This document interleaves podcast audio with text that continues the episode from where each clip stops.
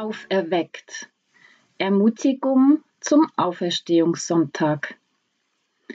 Als aber der Sabbat vorüber war und der erste Tag der Woche anbrach, kamen Maria von Magdala und die andere Maria, um nach dem Grab zu sehen.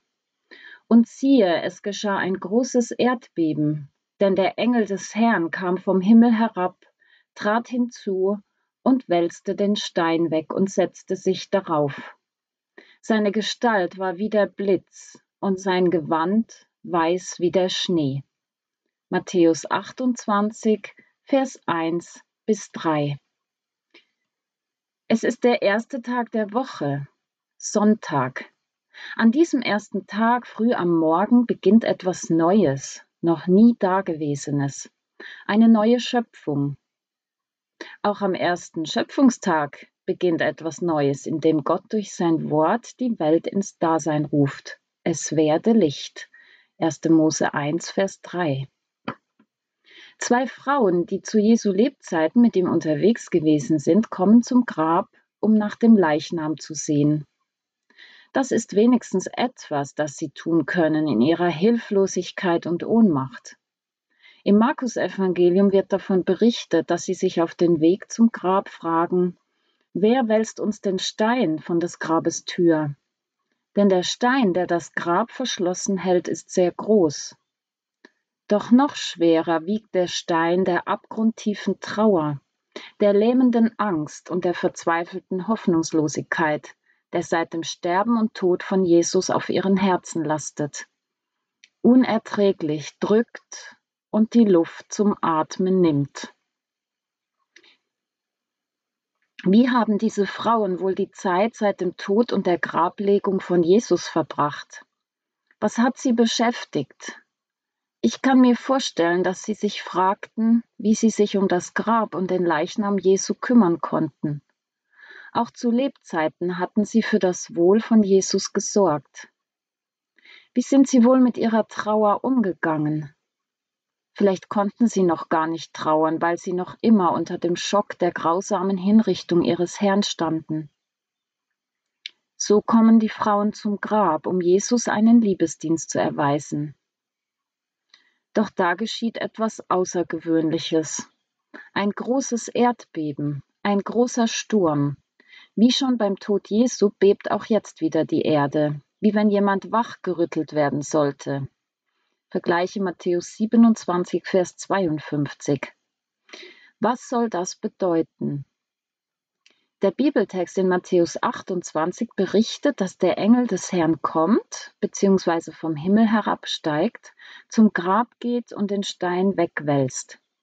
Er macht den Weg und Blick ins Grab frei. Dann setzt er sich auf den Stein vor den Eingang zum Grab. Der Engel des Herrn wird im Zusammenhang mit der Auferstehung Jesu nur an dieser Stelle erwähnt. In den anderen Evangelien lesen wir nichts vom Vorgang der Graböffnung, sondern davon, dass ein Jüngling im langen weißen Gewand im offenen Grab sitzt, so in Markus 16, Vers 5, oder zwei Männer mit glänzenden Kleidern bzw. in weißen Gewändern, so in Lukas 24, Vers 4 und Johannes 20, Vers 12. Vom Engel des Herrn ist im Neuen Testament nur im Zusammenhang mit den Berichten rund um die Geburt Jesu die Rede, sowie in der Apostelgeschichte. Wer aber ist dieser Engel des Herrn, dessen Erscheinung die Naturgewalten in Bewegung setzt und weltliche Macht ausschaltet? Wer ist der Engel des Herrn, der den Stein vom Grab wälzt und auf diesem Stein Platz nimmt wie auf einem Thron? Dies bleibt wohl Geheimnis, wie schon der Engel des Herrn im Alten bzw. Ersten Testament nicht zu begreifen ist. Die Beschreibung seines Aussehens, seine Gestalt war wie der Blitz und sein Gewand weiß wie der Schnee, macht ihn nur noch geheimnisvoller und lässt uns vielleicht sogar an den Engel Gabriel, an eine Erscheinungsform Gottes oder an Jesus selbst, das Wort Gottes, denken. Wir lesen in diesem Bibeltext lediglich davon, wie das Grab geöffnet wird, aber nicht, wie Jesus auferweckt wird oder aufersteht. Dies bleibt Geheimnis und kann von unserem Verstand wohl kaum erfasst werden. Umso mehr mit unseren Herzen. Was wir aber wissen ist, Josef von Arimathea wälzt einen großen Stein vor die Tür des Grabes, und der Engel des Herrn wälzt diesen Stein weg und setzt sich darauf. Und so bricht an diesem ersten Tag der Woche mit der Auferstehung Jesu und dem leeren Grab ein neuer Schöpfungsmorgen an. Gottes Hoffnungslicht strahlt in diese Welt, so dass wir Menschen erleben dürfen, wie die drückenden Steine der Angst, Trauer und Verzweiflung von unseren Herzen weggewälzt werden. Und wir bekennen, der Herr ist auferstanden. Er ist wahrhaftig auferstanden. Ein segensreiches Auferstehungsfest wünscht von Herzen Sabine Herold. Gebet Gott, Tote werden nicht lebendig, Schatten stehen nicht auf. So lange bis du kommst und dein Aber wirkst. Aber deine Toten werden leben, deine Leichname werden auferstehen.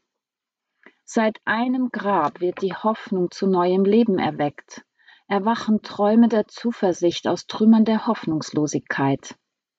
Seit deinem Grab ist der Tod nicht mehr das Ende, sondern Beginn deiner neuen Schöpfung.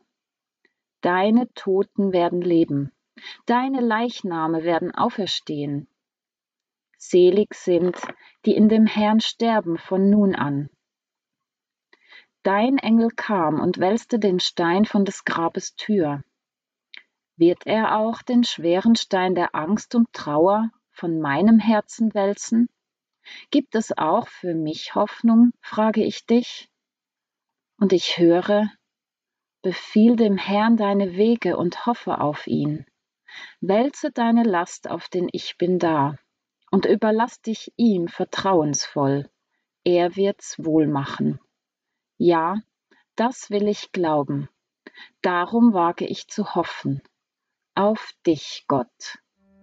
Amen.